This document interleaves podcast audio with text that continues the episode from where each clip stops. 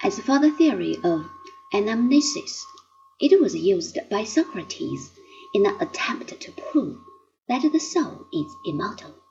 This is described in the Phaedo, though it may be remarked that the case is not successful.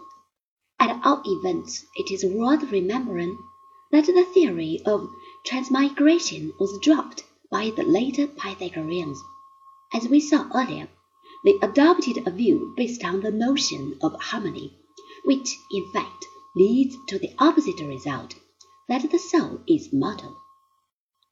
On the educational aspect of the remembering process, we may note that the practice of psychoanalytic therapy is based precisely on this notion of reawakening memories from the past. For all its more mysterious elements, psychoanalysis has a sounder grasp of the connection between education and therapy than did the associationist psychology based on Hume.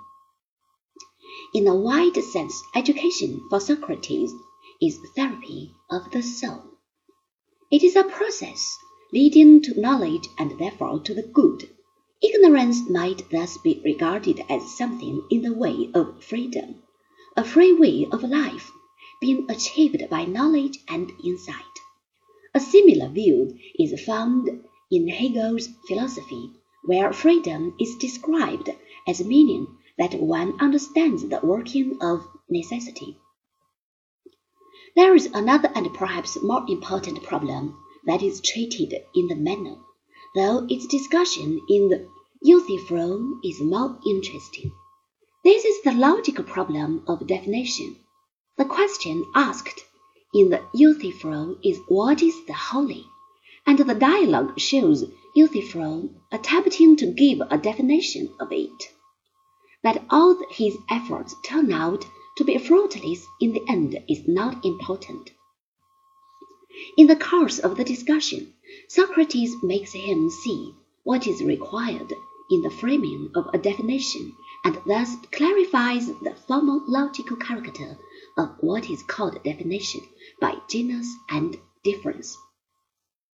To the modern reader, this manner of treatment of matters of logic seems somewhat odd. One is used today to dry and solid textbook accounts in the manner of Aristotle. The writing of philosophical dialogues, which was invented by Plato, found many imitators but has now gone out of fashion.